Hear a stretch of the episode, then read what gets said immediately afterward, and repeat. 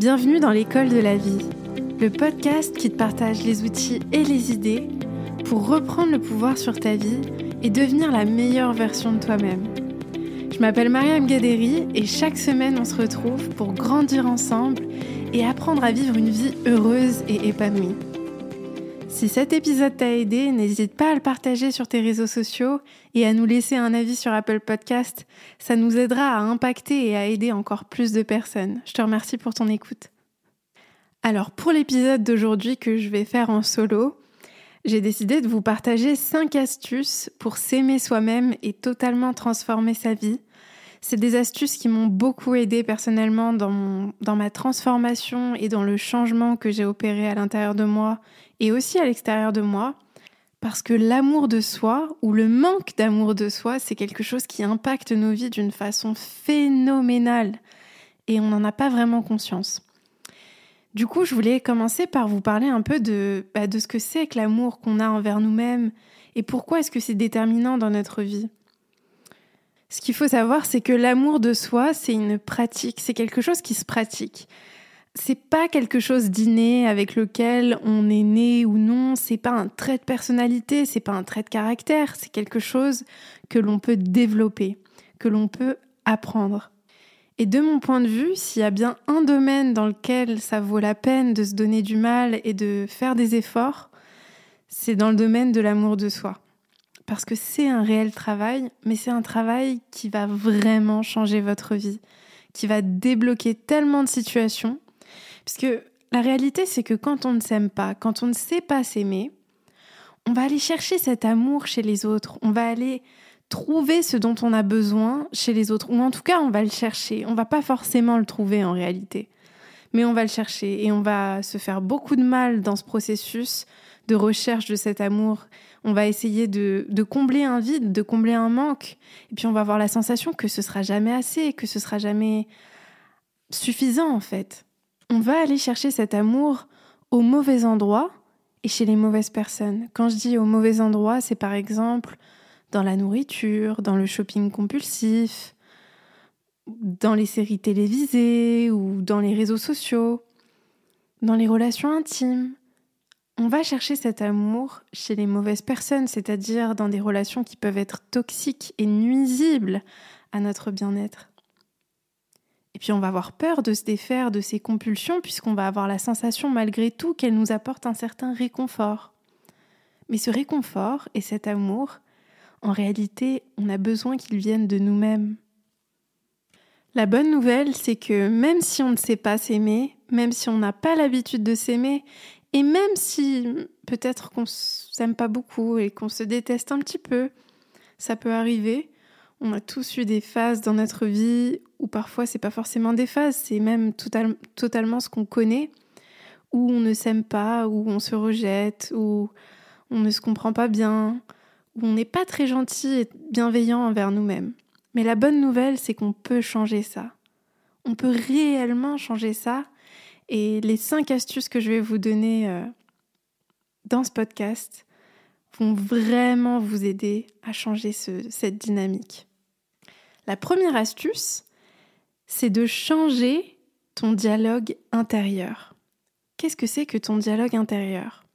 On a tous ces petites voix dans notre tête, on en a plein d'ailleurs, on n'en a pas qu'une, on a des voix qui sont plutôt bienveillantes, encourageantes, et puis on a aussi des voix qui sont très intrusives, décourageantes, dures et parfois très méchantes, et qui vont nous dire qu'on n'est pas assez bien, qu'on n'est jamais vraiment fort dans ce qu'on fait, qu'on échoue beaucoup, qu'on n'est pas capable, que le succès c'est pour les autres, que l'amour c'est pour les autres, que c'est pas pour nous. Ces voix-là, il faut apprendre à les maîtriser, il faut apprendre à les changer, il faut apprendre à les diriger. Sinon, c'est elles qui nous dirigeront, c'est elles qui nous contrôleront. Et le problème, c'est que si on laisse ces voix-là en pilotage automatique, elles vont devenir très nuisibles à nous-mêmes. La première chose à faire, c'est de prendre conscience de ces voix intérieures. Qu'est-ce que je suis en train de me dire en ce moment même? Quelle voix est-ce que je laisse prendre place à l'intérieur de moi? Est-ce que c'est une voix qui est pleine de critiques, de jugements? Est-ce que c'est une voix qui me rejette, qui me donne honte, qui m'affaiblit, qui me blâme? Quand on prend conscience de ces voix qui sont très intrusives et négatives, il ne faut pas hésiter à les changer. Et une façon de faire ça, un outil qui est extrêmement puissant pour ça, c'est de pratiquer un dialogue intérieur positif. C'est un outil de thérapie comportementale et cognitive, donc c'est un outil prouvé scientifiquement, c'est une méthode qui a été testée et retestée et qui fonctionne réellement. Je l'ai moi-même testée et je la pratique euh, au quotidien. Et cette méthode, elle consiste simplement à dialoguer avec soi, à avoir une conversation avec soi. Et cette conversation, ce dialogue, il va être basé sur trois piliers essentiels. Le premier pilier, c'est que les mots qu'on doit se dire doivent être encourageants. On n'est pas obligé de se focaliser sur le résultat qu'on veut créer dans notre vie, peu importe le domaine. Par exemple, si une des voix dans notre tête nous répète souvent que on est incapable de réussir un examen, on peut changer cette voix, on peut changer ce, ce dialogue intérieur en se disant quelque chose d'encourageant, comme par exemple, je suis capable d'apprendre à être meilleur pendant mes examens. Ensuite, un deuxième pilier d'un dialogue intérieur positif, c'est qu'il doit être vrai. C'est-à-dire que ça sert à rien de se dire, par exemple, qu'on est le meilleur dans tout ce qu'on entreprend. On sait bien que c'est pas réellement vrai.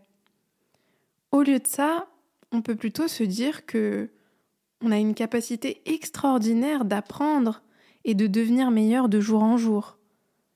Cette phrase, cette affirmation est vraie, puisqu'on est capable d'apprendre, on est, capable de devenir meilleur on a une capacité extraordinaire de progresser et de changer et de se transformer.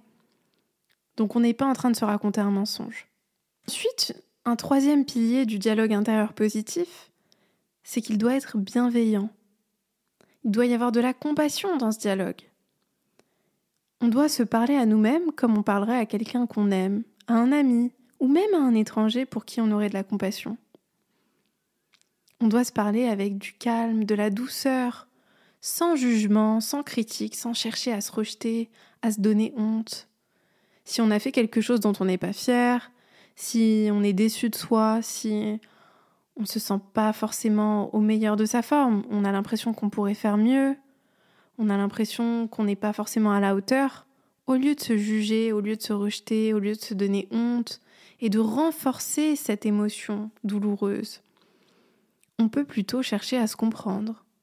Par exemple, moi, j'essaye de me dire souvent Mariam, qu'est-ce que tu ressens? Pourquoi est-ce que tu as mal au cœur? Pourquoi est-ce que tu as le cœur lourd? Si par exemple j'ai eu une interaction que j'ai mal gérée ou j'ai l'impression que ma réaction n'était pas à la hauteur ou je me sens déçue de moi-même, je vais essayer de me parler à moi-même comme je parlerais à une amie ou à, à quelqu'un que je ne connais même pas, c'est-à-dire avec de la compassion, avec de l'empathie. Je vais essayer de comprendre ce qui a déclenché, ce qui a poussé cette réaction chez moi.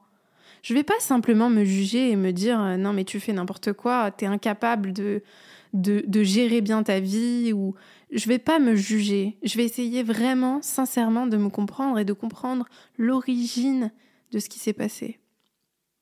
En ayant cette approche-là avec soi-même, on change totalement la relation qu'on a à soi on commence à réellement créer un espace bienveillant, un espace où on se sent en sécurité à l'intérieur de soi-même pour dialoguer avec soi, pour se comprendre.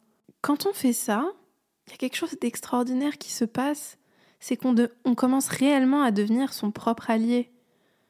On commence réellement à prendre du plaisir à passer du temps avec soi. C'est plus effrayant de passer du temps seul avec soi et de se retrouver face à soi-même, puisque on a une approche bienveillante envers soi-même. On s'écoute, on se parle, on prend le temps de dialoguer avec soi, exactement comme on le ferait avec quelqu'un d'autre. Cette astuce, elle est réellement importante, et je tiens à préciser que c'est quelque chose qui se pratique, c'est quelque chose qui s'entraîne au quotidien. On ne peut pas avoir un dialogue intérieur positif qui soit extraordinaire dès le premier jour quand on a toute sa vie pris l'habitude de se parler à soi comme à un ennemi. On a pris l'habitude parfois de se maltraiter, de se faire beaucoup de mal, de se détruire à l'intérieur. Donc ça prend beaucoup de temps de changer cette dynamique, de changer ce dialogue. Et c'est pour ça que si tu m'écoutes, sois patient ou patiente avec toi-même. Ne te précipite pas. La chose la plus importante, c'est de pratiquer ce dialogue intérieur positif tous les jours. Même quand c'est dur, même quand tu te sens tellement mal avec toi-même que tu as l'impression que tu serais incapable de te dire quelque chose de gentil, efforce-toi de le faire un peu plus tous les jours. À chaque fois que tu observes les voix dans ta tête et que tu te rends compte qu'elles sont nocives et destructrices, change ton dialogue. Reviens à un dialogue intérieur positif. Dis-toi quelque chose d'encourageant. Dis-toi quelque chose de bienveillant. Dialogue avec toi-même et fais-le tous les jours, même quand c'est difficile. Ensuite, une deuxième astuce que je veux vous partager, c'est de prendre l'habitude de passer du temps seul avec soi-même. Alors je sais que c'est très difficile quand on a l'habitude de fuir sa solitude, de fuir les moments où on se retrouve seul. Je sais que c'est pas évident, je sais que ça fait peur, mais ce que je veux vous dire, c'est que notre capacité à passer du temps seul et à prendre plaisir à passer du temps avec soi-même est directement lié avec notre bien-être intérieur, avec notre joie et avec notre bonheur. Parce que quand on est capable d'apprécier sa propre présence, quand on est capable de vraiment prendre du plaisir à passer du temps avec soi, bah, ce qui se passe, c'est qu'on arrête d'essayer de combler ce vide, d'essayer d'échapper à nos peurs à travers les autres. Ce qui est vraiment merveilleux, c'est que on arrête d'essayer de se distraire ou de, de s'échapper de soi-même au mauvais endroit et chez les mauvaises personnes, comme je le disais tout à l'heure. On cherche souvent à se distraire de notre solitude, on va le faire de différentes façons, on va scroller sur les réseaux sociaux, on va passer des heures à faire ça d'ailleurs. On va appeler des amis, on va chercher à, à se réfugier chez un partenaire amoureux qui va nous sauver de cette solitude et qui va nous sauver de nos peurs profondes et de notre peine et de nos souffrances. Mais réellement, est-ce que ça nous aide? Est-ce que ça apaise notre douleur réelle? Non. Ça ne nous apaise pas vraiment. Ou peut-être temporairement, ça nous calme un peu. Mais la réalité, c'est que ces peurs, ces douleurs, ces peines, elles sont toujours là au fond. Et c'est quand on prend le courage, quand on, trouve la force à l'intérieur de nous-mêmes de faire face à ces peurs, à ces inquiétudes, à tous ces sentiments désagréables qu'on a essayé d'enfuir sous le tapis pendant des années, qu'on va vraiment se libérer de tout ça. Et ça, ça se fait quand on, on se met face à notre solitude. La solitude, c'est pas une mauvaise chose, au contraire. Passer du temps avec soi, c'est pas réellement synonyme de vide ou de chaos ou de, manque. Ça peut être synonyme d'une extrême richesse, d'une très grande joie. C'est quelque chose qui s'apprend. Et quand je parle de passer du temps seul, je parle de vraiment seul, sans distraction. C'est-à-dire qu'on ne cherche pas à s'évader dans quelque chose d'autre. Si on est euh, sur notre téléphone quand on est seul, on n'est pas vraiment seul. Moi, je parle de vraiment se mettre face à soi, de passer du temps avec soi. Et ça, ça fonctionne de la même façon que quand on est avec quelqu'un d'autre. Si vous êtes avec une amie ou avec un partenaire ou peu importe et que vous êtes sur votre téléphone, vous n'êtes pas vraiment présent avec ce partenaire ou avec cette amie. Ça marche pareil avec nous-mêmes. Il faut s'entraîner chaque jour à passer du temps seul avec soi et on peut commencer petit à petit avec 10 minutes par jour où on se retrouve, où on se réfugie en soi, où on apprend à être de plus en plus confortable dans l'inconfort de la solitude. Parce que la solitude est inconfortable au début, mais après elle devient de plus en plus confortable et il y a même un stade où elle devient très plaisante mais on y reviendra parce que c'est quelque chose qui prend du temps. Donc dans un premier temps, ce que vous pouvez faire, c'est prendre l'habitude chaque jour. Vous pouvez commencer avec 10 minutes par jour sans aucune distraction, sans téléphone, sans ordinateur, sans personne, où vous vraiment vous pratiquez ce, ce moment de reconnexion à soi, d'intimité avec soi, où vous êtes vraiment présent, en pleine conscience avec vous-même. Et puis petit à petit, entraînez-vous à augmenter le temps que vous passez seul avec vous-même. En faisant ça, vous allez augmenter votre capacité à vous sentir en sécurité avec vous-même. Et ça, c'est absolument extraordinaire et je vous promets que ça va débloquer tellement de choses dans votre vie. C'est vraiment une astuce extrêmement puissante. C'est aussi une façon de devenir réellement indépendant et libre. Libre dans le sens où, quand on a peur d'être seul, on n'est pas libre, on est emprisonné. On est emprisonné parce qu'on dépend des autres. C'est les autres qui font qui ne font pas ce qu'on ressent à l'intérieur de nous. C'est les autres qui vont nous permettre de nous sentir en sécurité. C'est les autres qui vont nous permettre de prendre du plaisir, de ressentir de la joie. Mais quand les autres ne sont plus là, on ressent toutes sortes d'émotions et de ressentis désagréables et effrayants.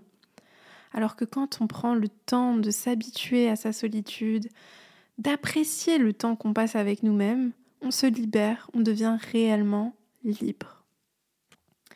Ensuite, une troisième astuce que je veux vous partager et que, que je trouve tellement importante à tellement de niveaux, et je sais que on a l'habitude de l'entendre un peu partout, mais, mais si on l'entend autant, c'est qu'il y a une raison. Et cette astuce, c'est de créer une routine self-care.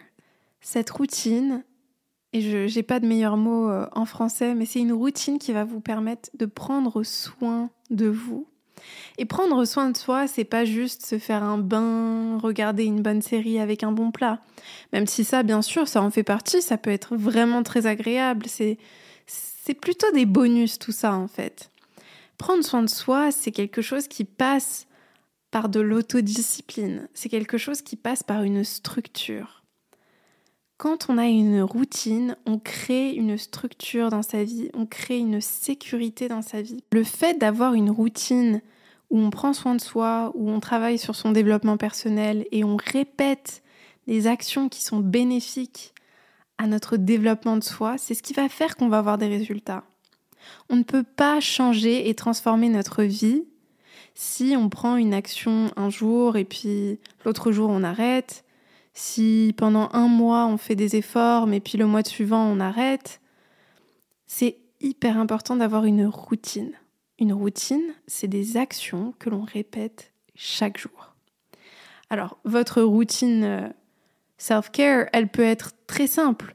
Elle peut être composée de deux ou trois éléments, trois habitudes que vous faites. Vous n'êtes pas obligé de la compliquer. Moi, je vais vous donner un exemple. La mienne, c'est que je fais du sport tous les jours, je médite tous les jours et j'écris tous les jours.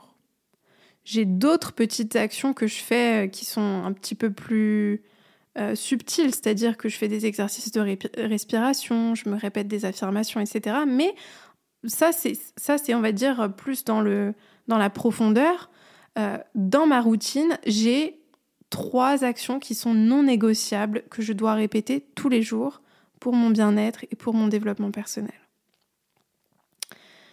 Donc, avoir une routine matinale, par exemple, une routine du soir, ou même une routine dans la journée, juste une routine qui vous permette d'ancrer les habitudes que vous allez prendre et qui vont réellement changer votre état intérieur, émotionnel et physique, c'est extrêmement important. Maintenant, ce que vous mettez dans votre routine, est-ce que c'est important Oui et non? Oui, dans le sens où il y a des pratiques qui sont réellement prouvées scientifiquement. Il y a eu énormément d'études qui ont prouvé qu'elles changent notre état psychologique, mental, émotionnel, physique, et qui sont donc extrêmement bénéfiques pour nous. Et donc ça, c'est des pratiques que je vous encourage à incorporer dans votre routine. Par exemple, le sport. J'aimerais vraiment, enfin j'aimerais, j'attends encore euh, à ce qu'on nous prouve que le sport, euh, ça a même un petit effet négatif sur nous. Alors bien sûr, je ne parle pas du sport de haut niveau extrême où on se met en danger, je parle de par exemple 30-45 minutes de sport par jour. C'est extrêmement bénéfique mentalement comme physiquement. Le sport, la méditation, la méditation, c'est prouvé que ça va vraiment altérer notre cerveau, ça va reformater notre cerveau, ça va nous permettre de travailler notre concentration, ça va réellement nous aider à baisser notre stress, notre niveau de cortisol qui est l'hormone du stress. Il y a vraiment énormément de, bienfaits euh, à la méditation. Et il y a différents types de méditation. Il ne faut pas hésiter à tester différentes choses, voir ce qui fonctionne pour vous. On est chaque, chacun d'entre nous est différent. Chacun d'entre nous est unique. Ce qui marche pour moi ne va pas forcément marcher pour quelqu'un d'autre, et ce qui marche pour quelqu'un d'autre ne va pas forcément marcher pour moi. Le plus important, c'est d'être réellement intentionnel et de chercher, de tester différentes choses qui vont être, qui vont marcher et qui vont cliquer avec vous, où ça va matcher. Donc, il y a des pratiques à incorporer comme la méditation, le sport. Il y a d'autres pratiques qui sont, de mon point de vue, très bénéfiques. Je vous donne des exemples pour que vous-même vous puissiez créer votre propre routine et n'hésitez surtout pas à prendre un papier, un stylo et à écrire votre routine. Des exemples, ça peut être lire 10 minutes par jour, euh, écrire dans un journal, aller marcher 20 minutes par jour par exemple, appeler quelqu'un que vous aimez ou quelqu'un qui vous donne des énergies positives. Il y a vraiment plein de choses à faire. Prendre une douche froide, par exemple, ça a de nombreux bienfaits. Manger des choses nutritives et saines pour votre corps. Il y a vraiment plein de choses à faire. Maintenant, c'est important aussi de ne pas vous compliquer la vie. L'objectif, c'est d'être régulier, constant et discipliné dans cette routine donc si on ajoute trop de choses, on risque de ne pas réussir à tenir notre parole. Si vous mettez même un seul élément dans votre routine, ce sera largement suffisant pour commencer. Et cet élément-là, il n'est pas obligé d'être compliqué. Vous pouvez très bien mettre bah, ma routine à partir de demain, c'est de méditer 5 minutes par jour. Le but, c'est de créer un ancrage, une habitude qui va devenir automatique. Et puis après, petit à petit, on peut rajouter de nouveaux éléments. Donc voilà, je compte sur vous pour écrire votre routine et l'appliquer dès demain matin. N'attendez pas la semaine prochaine, n'attendez pas la semaine d'après. Il faut créer du momentum. Il ne faut pas hésiter à commencer dès maintenant à appliquer votre routine. Ensuite, la quatrième astuce qui est tellement importante pour moi, et je sais que c'est quelque chose sur lequel on a tous du mal. Et moi-même, j'ai encore aujourd'hui du mal à maîtriser ça et à, vraiment arrêter, euh, à supprimer cette habitude totalement, parce que c'est quelque chose qu'on a vraiment tendance à faire naturellement et, de façon presque compulsive. C'est qu'il faut arrêter de se comparer aux autres. Ce qu'il faut comprendre, c'est qu'il n'y a aucune personne dans ce monde entier qui soit exactement comme toi, ou comme moi, ou comme quelqu'un d'autre. On est tous uniques. On a tous vécu des choses différentes, on a tous une personnalité différente, un caractère différent, des nuances, des subtilités et des complexités qui sont incroyables et qui sont propres à chacun d'entre nous. Donc ça ne sert strictement à rien de se comparer les uns aux autres. Et c'est quelque chose qu'on a de plus en plus développé avec les réseaux sociaux, où justement on voit ce que les autres veulent bien nous montrer de leur vie. On n'a pas une réalité, une vision réelle et réaliste de la vie des autres. On a une vision partielle de ce qu'ils veulent bien nous montrer. Mais la réalité, c'est que c'est souvent tellement différent. Quand on commence à connaître quelqu'un, quand on prend le temps d'écouter l'histoire de quelqu'un, quand on prend le temps de connaître réellement les insécurités et les peurs de quelqu'un, on se rend compte que c'était pas vraiment ce qu'on pensait, que chacun a ses insécurités, que chacun a ses peurs, que chacun a une histoire qui est unique. Et ça ne sert strictement à rien de se comparer. Quand on se compare, on s'envoie déjà un message inconsciemment à nous-mêmes qu'on n'est pas assez bien, qu'on n'est pas à la hauteur. Parce qu'on est en train de se comparer et on se dit cette personne est mieux que nous, cette personne a une relation incroyable et ça c'est quelque chose que moi j'aurais jamais. Oh cette personne est tellement plus belle que moi, elle a un physique incroyable et lui il a du succès vraiment c'est fou auprès des femmes et moi je serai jamais comme lui. Et quand on fait ça, on est déjà dans la défaite, on est déjà dans le rabaissement de soi. On se rabaisse quand on se compare aux autres. Au lieu de ça, au lieu de se comparer, il vaut mieux s'inspirer des autres. C'est-à-dire, si on voit quelqu'un qui réussit bien ou si on voit quelqu'un qui est épanoui dans une relation amoureuse, au lieu de se dire Oh, moi j'aurais jamais ça. Ah, elle a de la chance. Ah, moi je peux, je peux toujours attendre pour avoir la même chose. Au lieu de se dire ça, autant se dire C'est incroyable qu'elle vive ça. Je suis tellement heureuse pour elle. Et d'ailleurs, si elle vit ça, bah, peut-être que moi aussi je peux y arriver, peut-être que moi aussi je peux le vivre. S'inspirer des autres, c'est quelque chose de merveilleux. C'est quelque chose de tellement bénéfique et de sain à faire. Si quelqu'un a réussi dans un domaine où on veut réussir, on peut s'en inspirer, on peut se dire bah, si cette personne y est arrivée, pourquoi moi j'y arriverai pas? Je suis faite de chair, de sang, d'eau comme cette personne. Alors pourquoi est-ce que moi j'y arriverai pas? C'est aussi d'ailleurs très lié au dialogue intérieur. C'est une façon aussi de changer son dialogue intérieur. Donc c'est très lié avec, euh, avec la première astuce que je vous ai donnée. Donc à chaque fois que tu te compares à quelqu'un d'autre, demande-toi, est-ce que c'est vraiment bénéfique pour moi de me comparer à cette personne? Est-ce que ça m'aide à avancer dans ma vie? Est-ce que ça apporte de la valeur à ma vie? La réponse à cette question, ce sera toujours non. Mais c'est bien de se la poser parfois parce que ça nous rappelle qu'on est en train de perdre notre temps et on est en train de jouer à un jeu qui, est destructeur et où il n'y a jamais de gagnant. Il n'y a pas de gagnant au jeu de la comparaison. C'est un jeu d'ego d'ailleurs. La comparaison, c'est un jeu d'ego. C'est totalement de l'ego.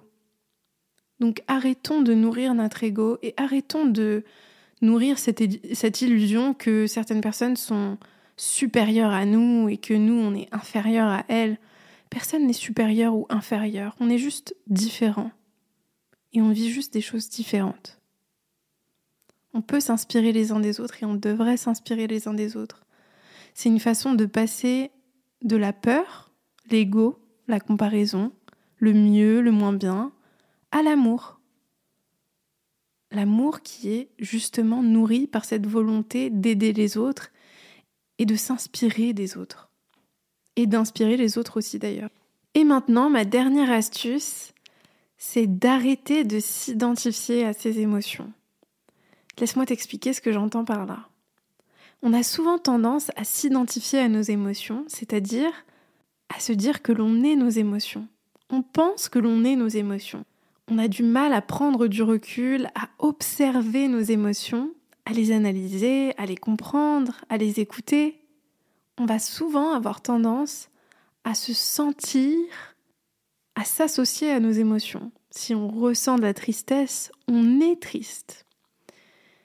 Au lieu de se dire qu'on a de la tristesse, on se dit qu'on est triste. C'est quelque chose de primordial, puisque finalement, quand on a du mal à prendre ce recul-là, on se laisse submerger, on se laisse contrôler par nos émotions et du coup on se laisse aussi contrôler par les pensées qui vont, suivre ces émotions-là. Et on peut rentrer dans un cercle vicieux et un cycle infernal qui ne va pas se refermer et où on va avoir la sensation d'être totalement en perte de contrôle. Apprends à observer tes émotions, à parler avec elles. Moi j'aime bien cette, cette image de se dire que on peut prendre un café ou un thé avec nos émotions et essayer de les comprendre, essayer de vraiment écouter le message qu'elles viennent nous apporter en fait, puisque pour moi c'est comme des messagers. Alors bien sûr c'est pas toujours évident à faire, parfois on les, on les ressent tellement fort à l'intérieur de nous que c'est plus fort que nous, on a l'impression vraiment qu'elles sont nous en fait, mais finalement c'est qu'une illusion. Nos émotions ne sont pas nous et on n'est pas nos émotions on expérimente, on vit nos émotions. Donc apprends à écouter, à observer tes émotions, demande-leur ce qu'elles sont venues te dire. Je ressens de la colère tout de suite, mais pourquoi? C'est quoi le message derrière? C'est quoi la leçon derrière? Qu'est-ce qui a déclenché cette colère? Quelle est la peur derrière cette colère que j'arrive pas à identifier? C'est extrêmement puissant de faire ça et c'est quelque chose qui se pratique au quotidien. Et, plus on prend cette habitude, plus on est en mesure de maîtriser nos émotions, notre état émotionnel. Et d'ailleurs, notre relation à nous-mêmes, notre amour envers nous-mêmes ne fait que de grandir de ça, puisqu'on devient réellement connecté à nous. On arrête de se voir à travers notre ego et à travers notre mental, et on se reconnecte à l'observateur qui est à l'intérieur de nous. Voilà, j'espère que cet épisode vous a plu, j'espère qu'il vous a donné les outils. C'est un peu comme une boîte à outils que je vous ai donné avec cinq outils différents qui peuvent vous aider. Alors bien sûr, ne vous submergez pas, ne vous stressez pas du tout. Vous pouvez tester un de ces outils aujourd'hui, demain, et puis petit à petit en rajouter. Le but, c'est d'être constant et de pratiquer tous les jours. Peu importe que ce soit une toute petite pratique de 5-10 minutes, l'essentiel c'est d'avoir une pratique et d'utiliser, d'aller chercher ces outils dès qu'on en a besoin. Si cet épisode vous a plu, n'hésitez pas encore une fois à me laisser un petit avis sur Apple Podcast. Vous n'avez pas idée à quel point ça m'aide et à quel point c'est encourageant pour continuer même pour savoir ce qui est amélioré. Euh, n'hésitez pas non plus à me faire vos retours, vos feedbacks sont toujours hyper intéressantes et je les prends vraiment vraiment en compte. Donc n'hésitez pas si vous avez des, des, des, retours ou des idées pour que je m'améliore et pour que vous puissiez vous aussi bénéficier de, des conseils que je donne et des invités que, que, je, veux, euh, que je veux inviter sur, euh, sur le podcast. Voilà, je vous remercie beaucoup et puis comme d'habitude, je vous envoie plein, plein, plein, plein d'amour.